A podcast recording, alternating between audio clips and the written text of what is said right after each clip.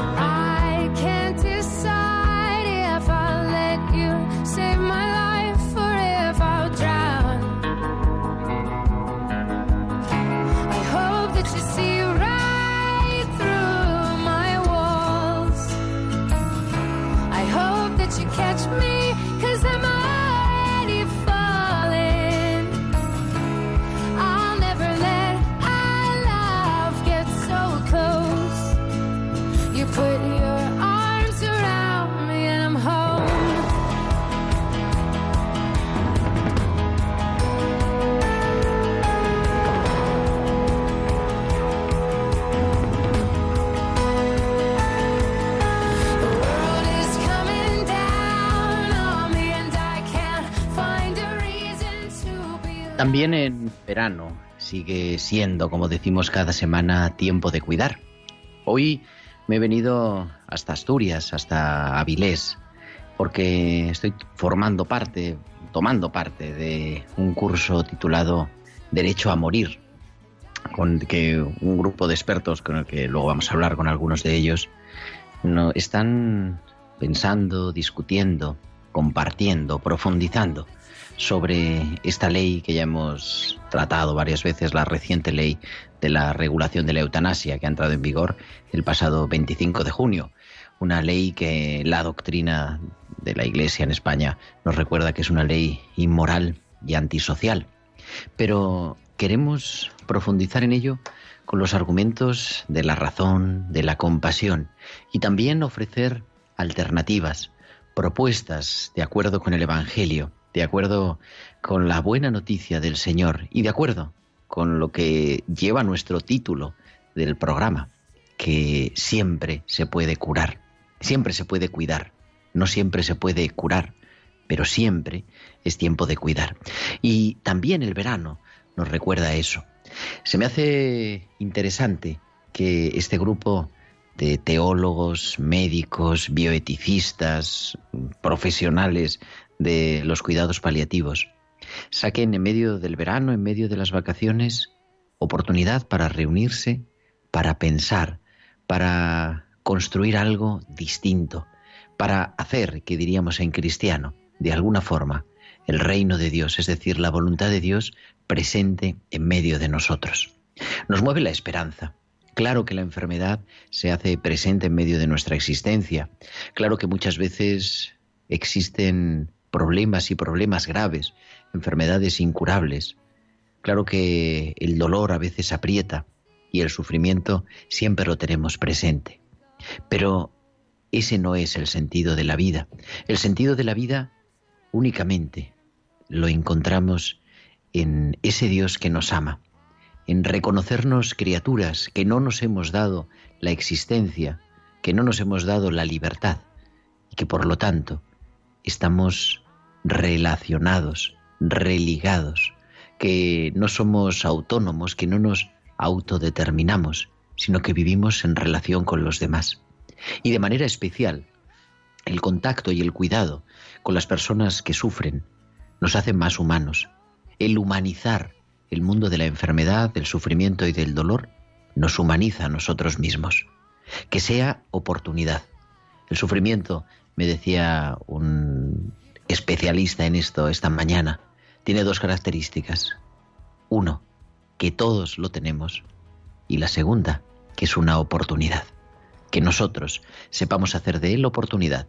Oportunidad de reflexión, oportunidad de descubrir la presencia de Dios a nuestro lado, oportunidad de consolar, para que de verdad hagamos realidad, que es, que sigue siendo siempre, tiempo de cuidar.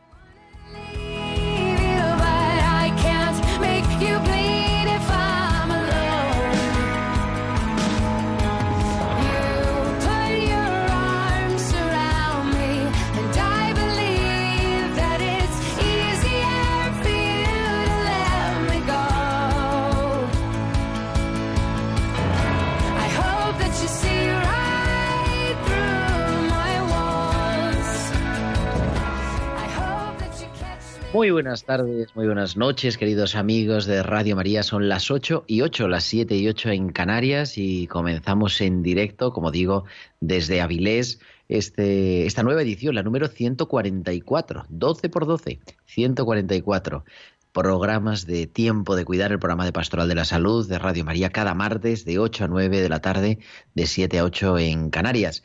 Y lo primero, saludar al equipo que nos acompaña en esta tarde, un equipo que está capitaneado desde los estudios centrales de Radio María en Madrid, en el Paseo de los Lanceros, por nuestro querido Javier Esquinas. Javi, muy buenas noches o muy buenas tardes. No sé ya qué decir todavía. Buenas noches, aún no he cenado. Buenas, no, buenas tardes. Buenas tardes. Y también, pues haciendo el programa detrás de los micrófonos está en la producción Tibisay López, en la producción musical en esta tarde Bárbara Omar. ¿Y de qué vamos a hablar? ¿De qué vamos a hablar en este tiempo de cuidar del 17 de agosto del 2021? Pues, como os decía, de ese curso que está teniendo lugar dentro de los cursos que organiza la Fundación La Granda en Asturias, en Avilés, estamos en Avilés, estoy emitiendo desde aquí, y uno de los cursos dedicado a la teología, dirigido por Juan Antonio Martínez Camino, obispo auxiliar de Madrid, lleva este año por título Derecho a morir, entre interrogaciones, la eutanasia vista médica, jurídica ética y teológicamente. Pues vamos a hablar de ello, vamos a acercarnos a esta realidad. Hemos hablado alguna vez de la eutanasia, hemos hablado también de la bioética, hemos hablado varios programas de los cuidados paliativos, pero vamos a acercarnos a esta realidad pues intelectual universitaria que está teniendo lugar estos días, el 17, 18 y 19 de agosto. Hoy hasta el próximo jueves. Vamos a hablar con el director del curso, si todo va bien, con algunos de los ponentes que están también en, en Avilés, en Asturias, para pues seguir profundizando y cargándonos también de razones de descubrir la verdad, como nos recuerda Jesús en el Evangelio. La verdad nos hace libres, la verdadera libertad es vivir en la caridad y en la verdad que el Señor Jesús nos trae. Y todo eso, y como siempre, pues esperamos vuestros comentarios, vuestras sugerencias, vuestros mensajes a través de las redes sociales, en nuestro correo electrónico, como siempre, tiempo de cuidar arroba radiomaria.es, tiempo de cuidar arroba radiomaria.es, y en las redes sociales nos podéis seguir. En Facebook somos Radio María España y en Twitter arroba Radio María España. Y también podéis publicar en esta red, en Twitter, los comentarios que queráis con el hashtag almohadilla tiempo de cuidar. Y además, durante la emisión del programa nos podéis enviar vuestros mensajes, vuestros chats a nuestro WhatsApp del estudio al 668 594 383 668 594 383.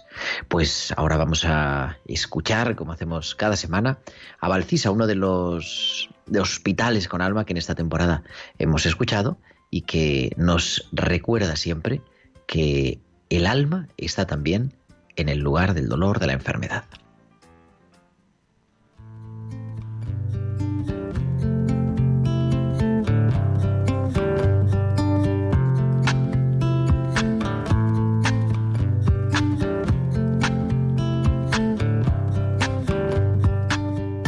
Buenas noches Gerardo y buenas noches también a todos los oyentes captando instantes. El fin de semana, un amigo me mandó una foto. Era un selfie de él con uno de los jugadores de su equipo favorito. Estaba tan ilusionado y se le veía tan feliz que me emocioné tanto que hasta lloré de felicidad. Revisando las fotos del móvil, volví a fijar mis ojos en uno de los instantes captados que más me ha conmovido en todos estos años en el hospital. Es una foto que mantengo desde hace cuatro años porque para mí representa el triunfo del amor sobre cualquier cosa.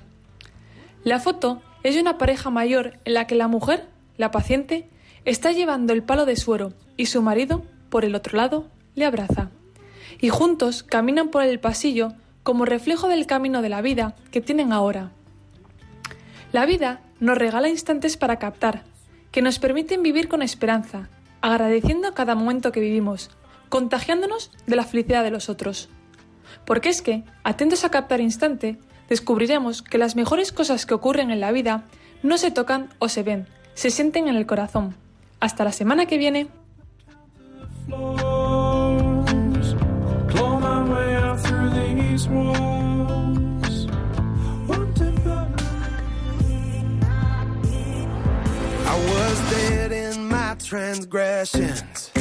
Wandering in sin. I went searching for redemption down a road that had no end. I was walking through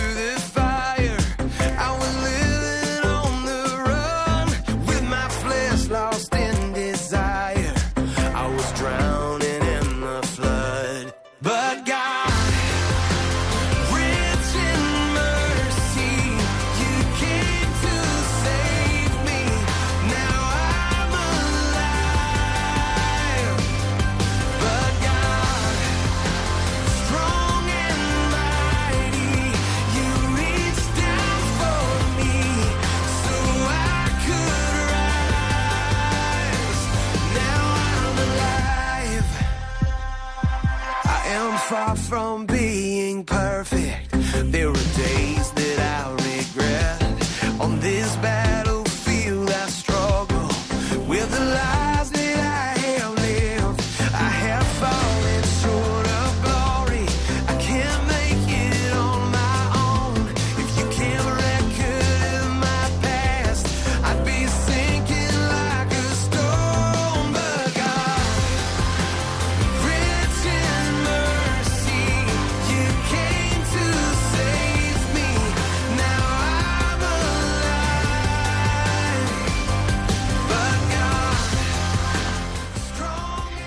Estamos escuchando en tiempo de cuidar a live de Big Daddy Wave a las 8 y 14 de la tarde, las 7 y 14 en Canarias, este martes 17 de agosto.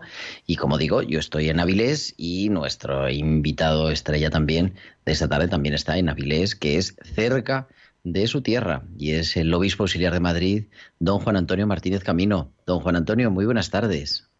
Muy buenas tardes, Gerardo. Hoy le oigo como si estuviera aquí al lado. Aunque Muy estamos en bien, Avilés, vale. pero cada uno en su sitio.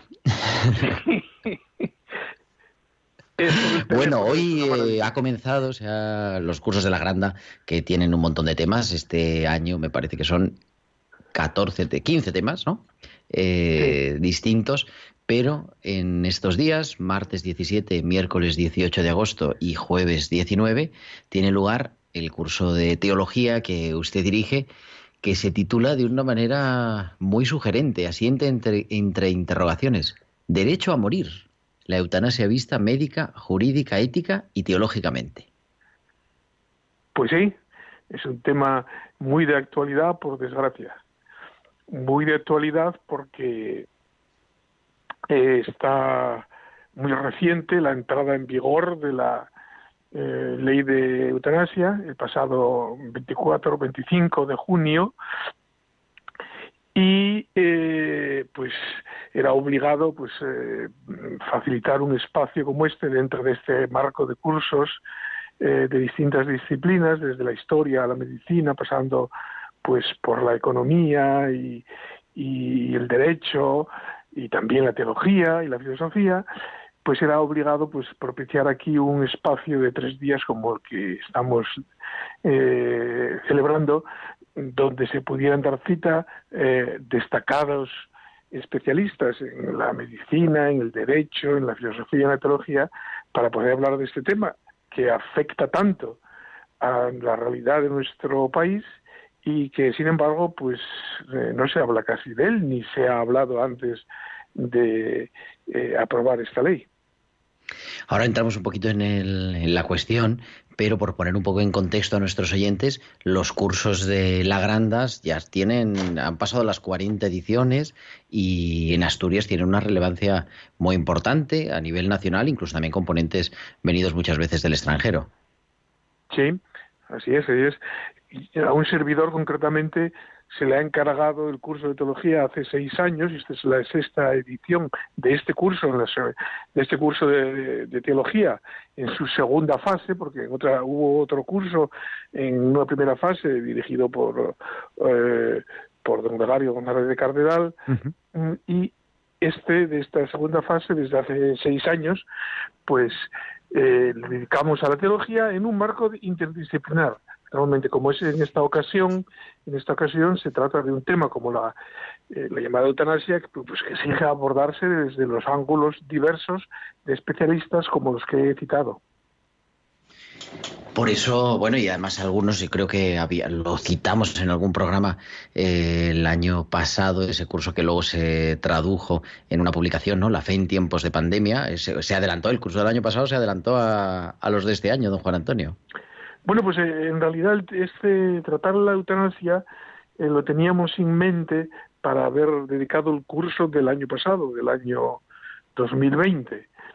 Pero en marzo surgió el confinamiento Mm, lo teníamos en mente porque ya el actual gobierno estaba anunciando que se iba a, que se iba a, debatir en el Congreso casi a puertas cerradas porque sin invitar a nadie de los especialistas ni de las asociaciones más concernidas y dijimos pues bueno vamos a hacer vamos a dedicar este tema en la granda pero surgió la pandemia eh, y hubo declaraciones muy interesantes por ejemplo de la paz general del CISTER eh, y entonces, que es un suizo francés, eh, Giuseppe, ahora me se me ha olvidado el apellido. Lepori, parece que es, ¿no? Giuseppe Lepori, y eh, aquella, aquella una carta que él escribió a todos los conventos, a todos los monasterios de la orden cisterciense, eh, pues el tema de fondo era eh, cómo nos afecta a los monjes y monjas de clausura esta situación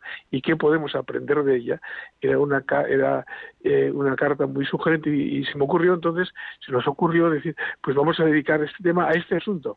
esta primera eh, epidemia global de la época globalizada, tanto en el transporte como en los medios de comunicación, que es un fenómeno único en la historia, donde no solo cada persona se siente eh, frágil, sino la humanidad entera se siente frágil, se siente sin saber qué hacer eh, ante esta situación.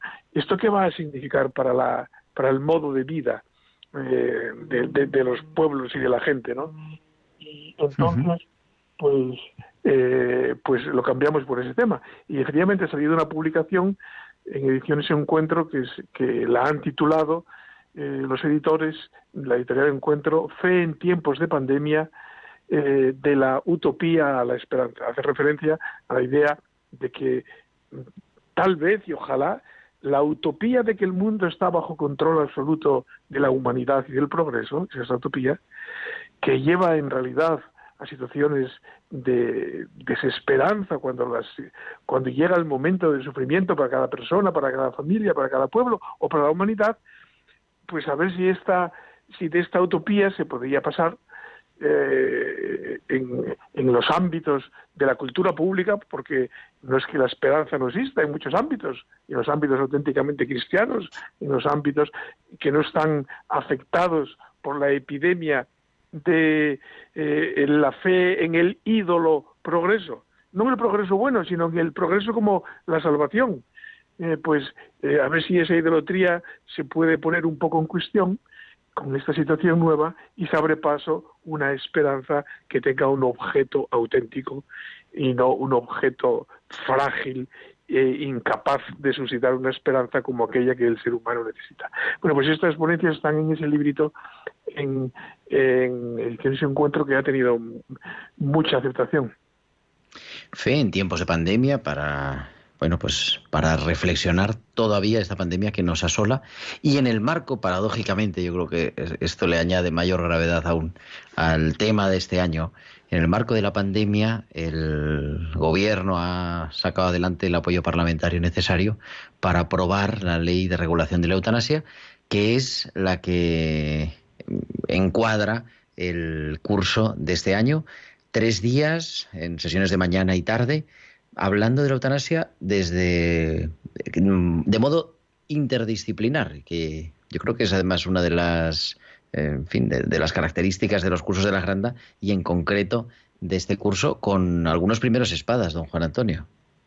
Bueno, pues en la apertura, efectivamente, en la apertura de esta sesión, el presidente de la Fundación La Granda, que es, eh, que es el órgano que sostiene estos cursos desde hace 43 años, que es don Juan Velarde, eh, economista asturiano y presidente de honor de la Real Academia de Ciencias Morales y Políticas, eh, pues don Juan Velarde hizo una, introducción muy, muy acertada, eh, cómo la teología tiene su lugar en el ámbito de las ciencias, eh, y en el ámbito de la reflexión eh, de nivel universitario porque afecta la reflexión teológica no es solo una reflexión sobre ideas de otro mundo, sino que afecta a este mundo pues desde la economía hasta mm, la medicina, hasta el derecho, pues entonces por eso puede ser un curso de teología con teólogos, como es, estará un catedrático de la Universidad de Navarra, antes de Izquierdo,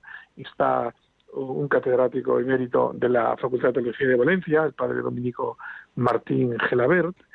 Eh, un servidor también aportará algo sobre qué significa eh, la libertad, si es un derecho, entre comillas, de la libertad, eh, quitarse la vida eh, o, o pedir que te la quiten qué significa libertad, qué significa dignidad.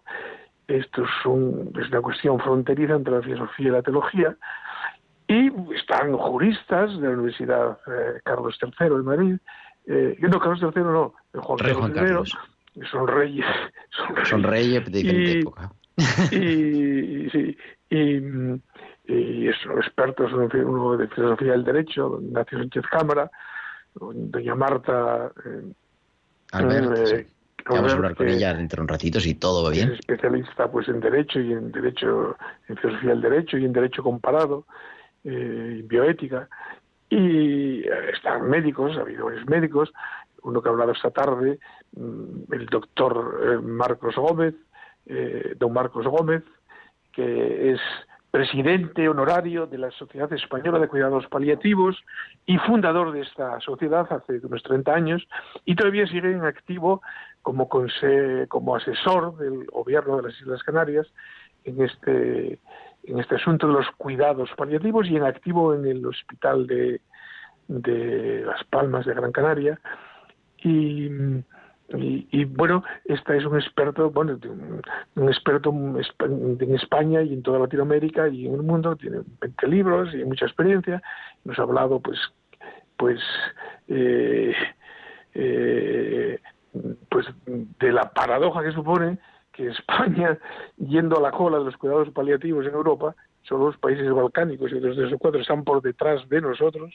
que no hay cuidados paliativos, que no hay una ley decente de cuidados paliativos, que hay unas colas para acceder a una plaza de cuidados paliativos porque faltan 71.000 camas. En fin, nos ha dado un montón de datos muy interesantes y nos ha hablado en positivo de en qué consisten los cuidados paliativos. Yo me quedé asombrado porque uh quiero hablar mucho de la morfina y de, en fin, de medicamentos. Nos ha hablado también de eso, pero al final en cinco minutos, porque la, los cuidados paliativos son la atención integral hecha por el médico que cuando no puede curar al enfermo, no le abandona, sino que hay una serie de una, rama de la medicina que enseña a todos los médicos a no abandonar a los enfermos que ya no puede eh, curar, pero que sí que debe seguir cuidando. Y eh, eh, y, una, una, y una disciplina especial y unas secciones que están sin, sin explorar. Bueno, entonces, en este marco, una situación tan precaria, que vengamos ahora con una ley que ese gobierno nos no nos sorprenda, sino que nos haya impuesto, como decían casi todos hoy los participantes, una ley que no hay en el mundo casi ninguna. En Europa solo cuatro países pequeños, Luxemburgo, Bélgica y Holanda. Ni Francia, ni Italia, ni Alemania, ni Polonia, ni Austria. Pues, eh, se lo piensan mucho. No es que no haya fuerzas que lo quieran introducir, pero lo están valorando y discutiendo. Y tienen los cuidados paliativos mucho más desarrollados. Pero están planteando cómo puede ser lo que ha pasado en España con esta ley de hace que entró en vigor el pasado 25 de, en 25 de junio, que lo que era un delito pasa de la noche a la mañana a ser un derecho. Un derecho que implica obligaciones, que obliga a los médicos a ejecutar la eutanasia. Es decir, la define bien la ley, quitar la vida intencionadamente con un acto directo a una persona. Naturalmente dice que lo pidan con petición informada y reiterada. Estaría bueno que fuese por sorpresa y con alevosía, ¿no? Pero quitar la vida a una persona, aunque se llame un homicidio voluntario, no deja de ser un homicidio. ¿Y cómo puede pasar de ser un delito a ser un derecho? Para unos que crea obligaciones en nosotros. Bueno, pues todas estas, estas cuestiones, no sé, eh, en estos en Estados Unidos, en Europa, eh, pues no es que no se debatan, pero se están tratando, no se toman decisiones apresuradas y que, con consecuencias terribles para, para las personas débiles, para, para las personas que más necesitan eh, atención pues eh, que pueden prestar los, los servicios eh, de medicina integral paliativa del dolor y que ayuda a asumir a la familia y a las personas esta situación, que es una situación que no hay por qué solucionarla. Él decía con yo no, si los que están en estos cuidados, aunque hayan entrado diciendo que se quieren morir, a los dos días ya cambian de opinión. ¿Eh? Y que no hay ninguno que ninguna excepción en esto. Nos dice él que lleva 30 años en este asunto.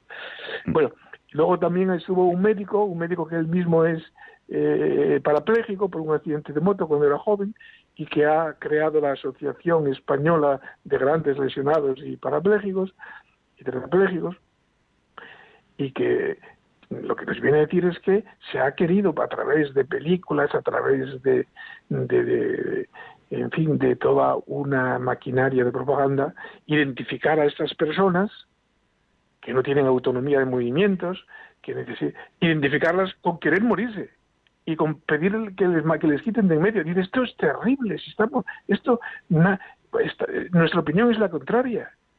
Eh, es que lo que necesitamos es eh, ayuda para vivir como lo que somos, personas dignas. Y es verdad que cuando estás en un momento después de un accidente en un momento en que te dicen que no vas a poder volver a mover las piernas, que se te viene el mundo abajo y la carga que vas a hacer para la familia, así nos lo explicaba él, ¿no? Pero son unos días en cuanto empiezas a recuperarte, a hacer tal, te pasa la idea, lo que quieres es vivir y vivir con el apoyo necesario. Bueno, todas estas reflexiones y otras más, también desde el arte, desde el cine, Isidro Catela, en Marcos nos ha hablado de... Sí, vamos a hablar ahora con, con él dentro de un ratito también. Ah, pues muy bien, estupendo pero yo quería preguntarle una última pregunta porque ya sabe cómo va la cosa. En la radio dice derecho a morir entre interrogación, pero claro, ha puesto también en el título, muy sugerentemente, morir entre comillas. Porque claro, no es exactamente el derecho a morir la ley de la eutanasia. Bueno, claro. Eh, en la ley misma ya define la eutanasia, define lo que entiende por eutanasia de una manera bastante clara, donde no habla del derecho a morir. La ley misma lo que dice es que eutanasia es la actuación que produce la muerte de una persona de forma directa e intencionada. Esto no es morir. Esto es matar a alguien. Es matar. Es matar.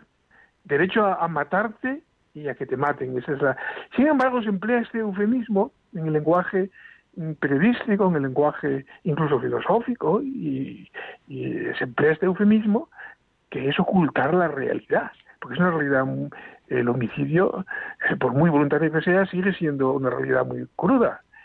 Y entonces emplea el eufemismo, como hizo, por ejemplo, eh, un gran literato, que será muy literato, pero que, y premio Nobel, eh, pero que en filosofía pues ha mostrado poca finura, escribiendo en la tercera BBC el día 4 de enero de este año, eh, para Gasiosa, derecho, el derecho a morir es la otra, la otra cara de la medalla del derecho a vivir. Pero claro, ya emplea el eufemismo. Él dice derecho a morir cuando está queriendo decir derecho a quitarte la vida o a pedir a otros que te la quiten. Y el derecho al homicidio es una contradicción, no puede haber ese derecho que obligue a otro a matarte. Porque si tienes un derecho, otro tiene una obligación. Y los médicos ahora, con esta ley, tienen la obligación de matar a quien se la pida. Y si no lo hacen, pueden ser sancionados. Pueden ser, pueden ser privados del ejercicio de la medicina. O pueden ser sancionados económicamente o inclusive a la cárcel. Esto último no lo sé muy bien, pero pueden arruinar su carrera. Se les crea, esta ley crea una obligación a los médicos y al personal sanitario de responder al supuesto derecho de una persona que le pida que le maten, es decir, ejecutando un acto directo y voluntario que quita la vida, que es lo que dice la ley, eh, ese supuesto derecho crea una obligación a los médicos. Estamos en una situación muy grave y a los médicos no se les ha consultado. Y en el año 2000, cuando otro gobierno quiso eh, llevar adelante esta legislación, nos han contado aquí ahora estas personas que han intervenido en el asunto directamente, que han sido llamadas a declarar al Congreso y al Senado, pues unánimemente estos especialistas se opusieron a que es a, una legislación como esta que se ha aprobado ahora. Y ahora ya no les han llamado porque hay una voluntad ha habido una voluntad política eh, de partidos de partidos que están ahora en el gobierno de llevar adelante esta ley contra viento y marea. Entonces ha creado un, dilema muy grave. Por eso ponemos derecho a morir pero morir entre comillas Querido don Juan Antonio, pues vamos a continuar, vamos a hablar dentro de un ratito con algunos de los ponentes que están también en Avilés, pero le agradecemos y, y como siempre ya sabe que en Radio María en tiempo de cuidar le acogemos siempre con gusto, con alegría en su casa. Muchas gracias, don Gerardo, y adelante con, con los faroles. Muchas gracias. Monseñor Juan Antonio Martínez Camino, obispo auxiliar de Madrid, director de este curso de la Granda Derecho a Morir, la eutanasia vista médica, jurídica, ética y teológicamente. Y antes de pasar a la tertulia, que ya tenemos ya preparada, vamos a escuchar unas pinceladas que emitimos allá por el 19 de marzo, el día de San José, porque San José es el patrón de la buena muerte, eh, tiene la misión en la vida de cuidar la vida de Jesús, es el custodio y por eso también nos ilumina y podemos decir que es el patrón de los cuidados paliativos. Son las pinceladas bíblicas de nuestra biblista, la doctora Inmaculada Rodríguez Torné, directora de la revista Tierra Santa.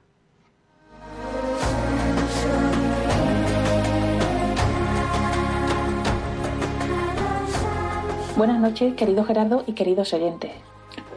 Siguiendo con la temática del duelo, hoy os traigo otra pincelada bíblica, y es la historia de Job, que es un personaje que a mí personalmente me cae muy simpático.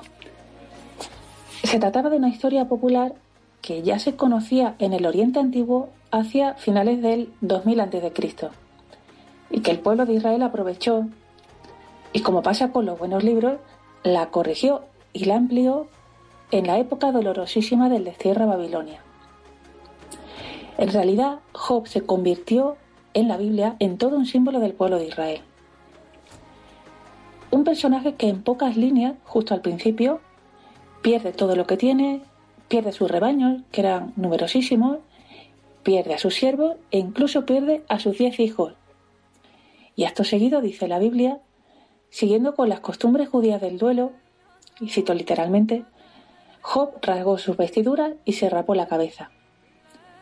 Luego se postró en tierra y dijo, Desnudo salí del vientre de mi madre, y desnudo volveré a él. El Señor me lo dio, el Señor me lo quitó. Bendito sea el nombre del Señor. Si aceptamos de Dios el bien, no habremos de aceptar el mal.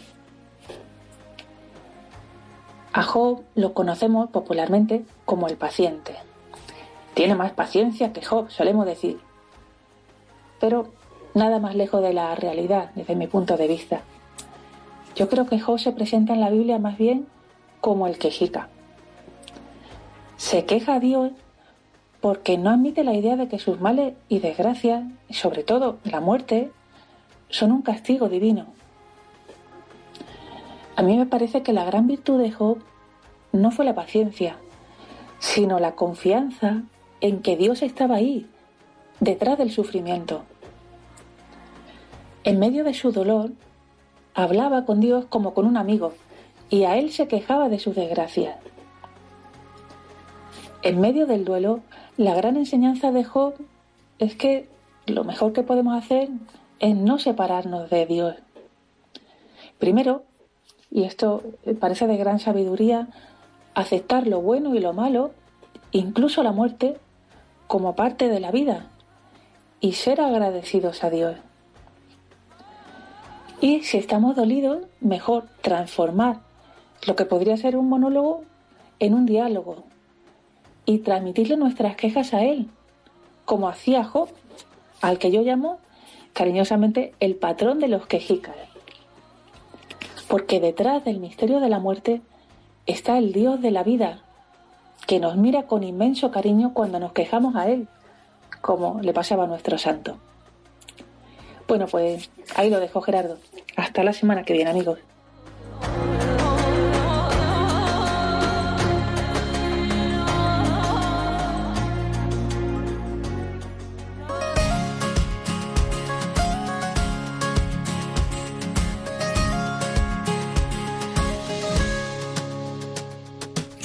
Voy avergonzarme de estas lágrimas, ni callar mi corazón, ni rendirme en el perdón, porque sincero lo que soy. No bajaré mi bandera. Cada paso y cada huella tuya es única, de la cabeza a los pies cada uno es como es, por eso déjame vivir. Yo elegiré la manera. Pienso seguir al borde del sol.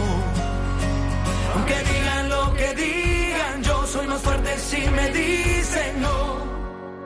A todos se nos quiebra la voz, en todos hay un poco. Es Diego Torres con su tema Iguales en esta tarde del 17 de agosto. Son las 8 y 39, las 7 y 39 en Canarias. Estamos en directo en Radio María. Soy Gerardo Dueñas emitiendo desde Avilés y tenemos hoy unos mm, compañeros tertulianos, podríamos decir, de lujo, que son ponentes de este curso que nos ha presentado don Juan Antonio Martínez Camino. Eh, está Marta Albert. Muy buenas tardes, Marta. Buenas tardes, Gerardo. Marta Albert, que ya la vamos a hacer colaboradora casi, porque, en fin, pero es que, claro, es que es alguien directora del máster de bioética de la Universidad Rey Juan Carlos y tantas cosas. Está también el profesor Isidro Catela de la Universidad Francisco de Vitoria. Isidro, muy buenas tardes. Hola, Gerardo, buenas tardes. Venido también a Tiempo de Cuidar y José Luis Méndez Jiménez, director del Departamento de, Pastoral de la Salud de la Conferencia Episcopal y delegado de Pastoral de la Salud de Madrid. Y bueno, ya lo conocemos todos nuestros oyentes. José Luis, muy buenas tardes. Muy buenas tardes, Gerardo. Aquí disfrutando de un clima benévolo. Exactamente, aunque creo que nos hemos marchado de Madrid los tres y ahora resulta que en Madrid hace bueno, pero bueno, eso es otro tema. Eh, nos ha contado don Juan Antonio eh, un poco el curso, cómo está organizado, y yo quería compartir con vosotros, que habéis estado desde el principio, pues lo que hemos vivido en, pues en estos minutos que tenemos, en estos 15 minutos, eh, también a modo de tertulia, pero para abrir el fuego le pregunto a Isidro, que ha precisamente abierto el fuego del curso esta mañana con la primera ponencia, en una ponencia que a mí me ha encantado, me ha sorprendido, con un título súper sugerente, Isidro, Morir de mentira. Sí, así es, con el eh, pretexto, con el buen pretexto de las de las series de ficción para tratar de comprender, de acercarnos a cómo se comprende hoy en esto que llamamos posmodernidad la, la muerte, ¿no? Y, bueno, muy resumido, muy rápido, la tesis vendría a ser que em, no podemos dar la espalda a eso que denominamos hoy de una u otra manera, que no tanta gente conoce, que es la, batalla cultural. ¿Esto qué es? Pues que hay que ganar la, hegemonía cultural, es decir, las, mm, los distintos lugares de producción de sentido, también por supuesto las series, las expresiones artísticas de todo tipo, como, mm, diríamos, antesala de lo que viene a ser después eh, la ocupación del, del, terreno político, ¿no? Y, para esto, pues nada mejor que enfrentarnos con la realidad humana, con nuestra finitud, con el misterio de la muerte, pocas cosas de más verdad. Decía Ortega que una vida sin verdad no merece ser vivida, pues claro es que la muerte es, maestra de vida. Y cómo esto aparece en, eh, eh, en ese título que pretende ser provocador, también como una pregunta, como como decía don Juan Antonio en el, arranque del, curso, acerca de, qué es esto de, morir de mentira, cuando eh, los relatos de ficción se tienen que enfrentar, quieran o no lo quieran, con una posición ante la realidad de la muerte en general y de la eutanasia en particular. A mí me llamaba la atención, digo, y ahora hablamos de otras cosas, pero eh, me he quedado con las ganas de decirlo en la ponencia, que decías, un mundo en el que la muerte se oculta completamente, eh, que nuestros niños y jóvenes no la ven nunca y sin embargo está hiper expuesta en las series y el cine, pero en las series en concreto. Sí, lo decía el, eh, doctor Marcos esta, esta tarde, ¿no? decía, bueno, es que, por ejemplo, a los niños eh, se les oculta, se les separa, no tienen eh, contacto directo con el hecho de la muerte. es complicado encontrar un menor de 50 años que no se encuentre con la primera experiencia de muerte, lo más cercano posible a un padre o él, o él mismo. Y sin embargo, bueno, cuando te preguntan, cuando alguien le dicen tu abuelito se ha muerto, la, pregunta es si eso, si le han pegado un tiro, qué, qué le ha pasado, porque no tenemos esa, experiencia, esa, experiencia, que nos hemos reído, ¿no? Pero bueno, viene muy al hilo de la, de la pregunta. Efectivamente, parece paradójico, pero, pero no lo es tanto, porque yo creo que eh, mm, suele, eh, suele suceder ¿no? esta, esta tensión, cuando eh, ocultamos, por un, por un lado, y sobre representamos por otro. A veces como función catártica, la utilizamos así para una, para una catarsis, y en otros casos no, no es posible, lleva otros objetivos porque el, dolor no, no, no purifica, no se utiliza para esa, esa purificación. Yo recuerdo hace muchos años que estuve en, en Colombia, entre tantos años que mm, coincidió con el, con el asesinato de Miguel Ángel Blanco en España. Me decía un profesor acerca del tratamiento de, de la información del, del terrorismo en, en los medios. Bueno, nos interesa mucho tu percepción de la, de la realidad, tiene que ver con ese por qué. Dice, porque vienes de un país donde eh, mm, matan a, una persona y, y, sale un millón a la calle. Y sin embargo, yo me he encontrado en, en España que hay una sobrerepresentación de violencia en televisión. Y vienes a un país donde matan no un millón, pero matan a muchos de momento y nadie sale a la calle, pero y sin embargo hay una ocultación. La paradoja, la tensión era, era al revés, ¿no? En los espacios, en las narrativas de, de televisión, ni siquiera en los informativos aparece aparece esta realidad. Y hoy en las series de ficción que tienen un grandísimo peso, yo diría, eh, también lo he tratado de, exponer así en la en, la conferencia, muy superior en, en nuestros jóvenes eh, a, lo que pueden ser los relatos informativos, mm, entran eh, los valores y las posibles virtudes que se presenten o vicios a través del entretenimiento y, las series eh, lo son. Yo diría que para nuestros jóvenes son las series por un lado y el contenido de, de influencers, de lo que llaman influencer en, en, redes, ¿no? en, las, en las nuevas redes. Ahí está ahí se está jugando eh, en los posicionamientos morales de nuestros propios jóvenes en sus en sus referentes. Por las series son son decisivas en este en este campo y llama la atención efectivamente hay una sobre representación de la muerte en general aunque todavía es pronto, se marcan tendencias para hablar de la, de la eutanasia, ¿no? que, que van ahí al, al, hilo de las palancas, ¿no? en que hemos hablado de ingeniería social. Son recientes, relativamente recientes algunas legislaciones y por lo tanto al, al rebufo o, o, inmediatamente antes van apareciendo series monográficas sobre la eutanasia. Creo que es un campo de juego que no es porque yo me dedique a él, pero donde nos jugamos mucho. Le ha llamado la atención a José Luis, lo ha repetido varias veces, eso de la palanca de la ingeniería social, José. Sí, bueno, porque a mí me parece, en una diapositiva de las que ha puesto Isidro esta mañana, con una cita de Gramsci, que primero es la revolución cultural y después la política. Eh, y, yo creo que estamos llegando muy tarde a esa revolución cultural. O sea, yo hoy me he persuadido todavía más de la importancia de ganar, en ese sentido, la batalla por la vida en, el ámbito de la cultura. Es decir, nosotros tenemos que trabajar mucho para que, para que sea atractivo cuidar de otros, ¿no? Que lo es, lo es, ¿no? Pero para mostrarles la belleza que tiene, ¿no? los enfermos, la ancianidad, el cuidado de unos por otros, ¿no? Sí, yo estoy convencido. Lo que no sé es cómo se puede ganar. Por eso decía que tú haz tu trabajo y yo te encomiendo, porque no sé cómo se puede, no sé cómo se puede hacer eso, ¿no? Bueno, bueno, lo primero que solemos hacer los que nos dedicamos a esto es, poner, poner a rezar las monjas de clausura que conocemos, así que a los sacerdotes también es, es fundamental, ¿eh? el, el, hora en la hora, empezando por el hora, fundamental, así que lo necesitamos mucho. Vamos a pedir a los oyentes de Radio María que en esto son incomparables. Marta decía, yo no conozco las series de... o la mayoría de las series de que decía Isidro, ¿verdad, Marta? Verdad, verdad, sí. Además me queda un poco desolada porque yo intento, ¿sabes? Intento estar un poco, bueno, pues donde están mis alumnos, mis hijos dentro de poco y veo que eh, efectivamente perdido algún algún tren. Pero bueno, sí que coincido con Isidro en su valoración sobre la importancia fundamental de las series de televisión y de formatos nuevos que van apareciendo em, en, la conformación de la cultura y de la percepción de, la eutanasia y de otros muchos problemas ¿no? que afectan a la, a la bioética. Eh, y mañana nos vas a hablar, Marta, de un tema interesantísimo. La eutanasia y los ordenamientos jurídicos contemporáneos, porque un poco así, a ti te ha enganchado el tema de no de la eutanasia, sino de la bioética, ¿no? Procedente del derecho, aparte de lo de la conferencia de mañana, pero en ese sentido que decía José Luis, ¿cómo hacemos cultura? Pues apasionándonos por esto. Se me ocurría a mí, pensaba yo cuando lo decía José Luis. Claro, claro, sin duda. Si, a ver, esto, bueno, la bioética sabemos que es un virus, ¿no? Como otro cualquiera, y, y cuando se inocula, pues uno ya luego no para, ¿no? Pero la, en concreto la biojurídica realmente es, es apasionante porque nos jugamos mucho como civilización. Yo diría que nos lo jugamos prácticamente todo, ¿no? La idea misma del Estado de Derecho, los derechos humanos, los derechos fundamentales, todo eso al final es precisamente de lo que estamos discutiendo, ¿no? Y el derecho ahí, pues, pues bueno, también juega un papel un poco ambivalente, ¿no?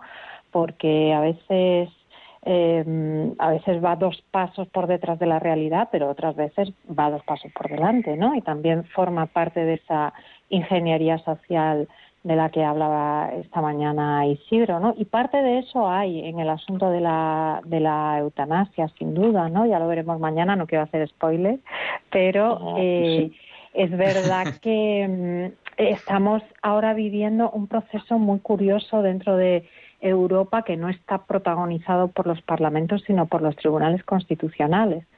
Que, mm, que están, eh, están pronunciándose invitando al legislador a que a que a que regule la cuestión, pero bueno, unas invitaciones con unas instrucciones bastante claras al respecto, ¿no?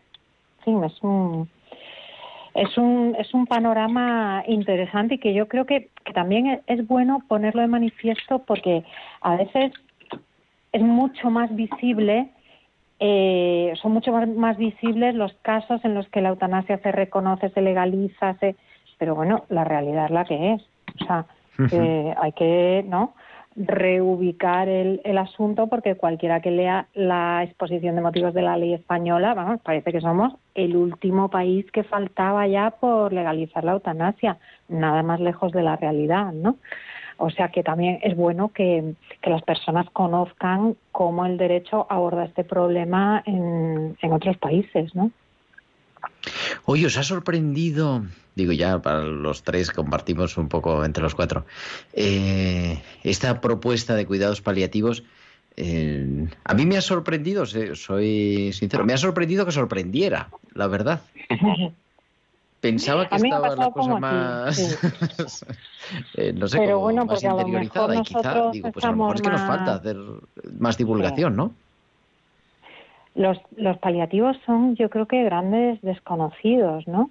Y, y, y, realmente es un, es un ámbito de trabajo eh, que cuando uno lo conoce eh, queda completamente eh, sorprendido, emocionado y porque porque son unos equipos interdisciplinares que hacen una labor impresionante.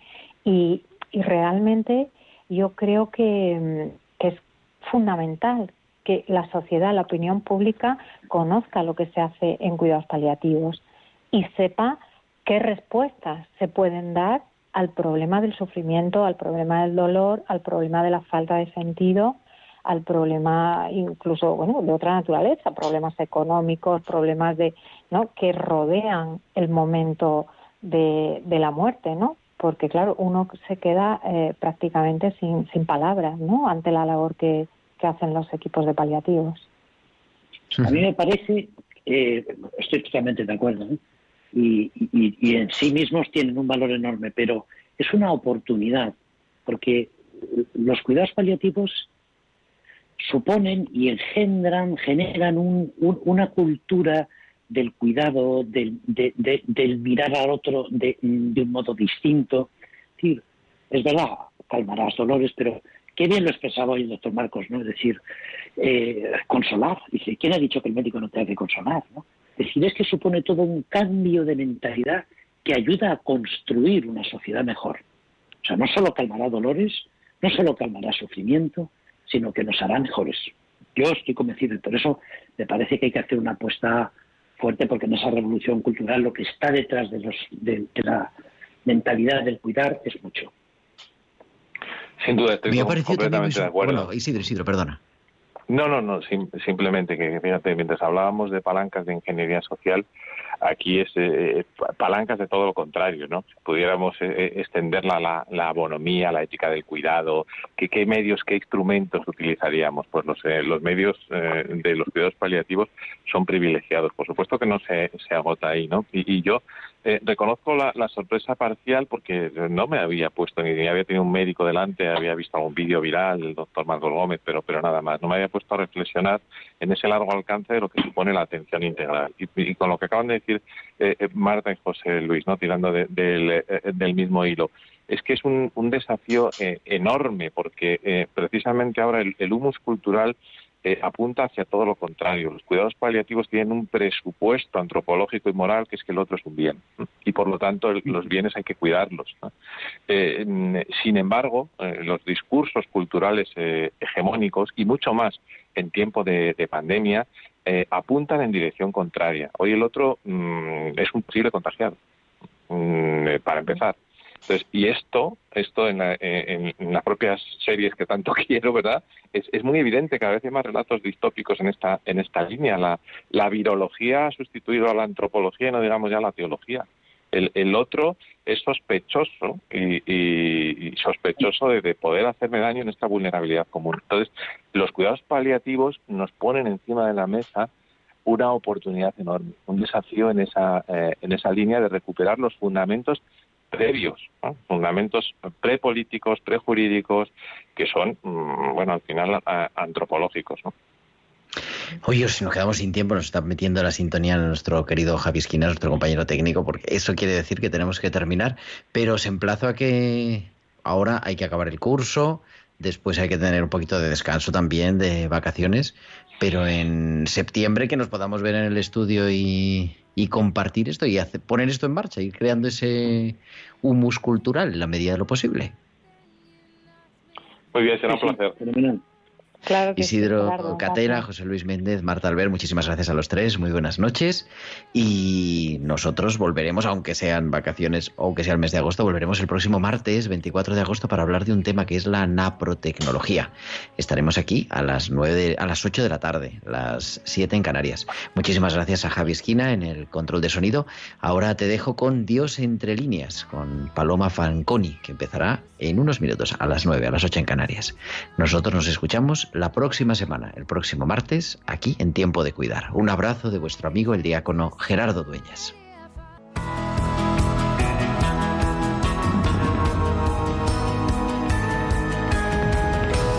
Tiempo de Cuidar con Gerardo Dueñas.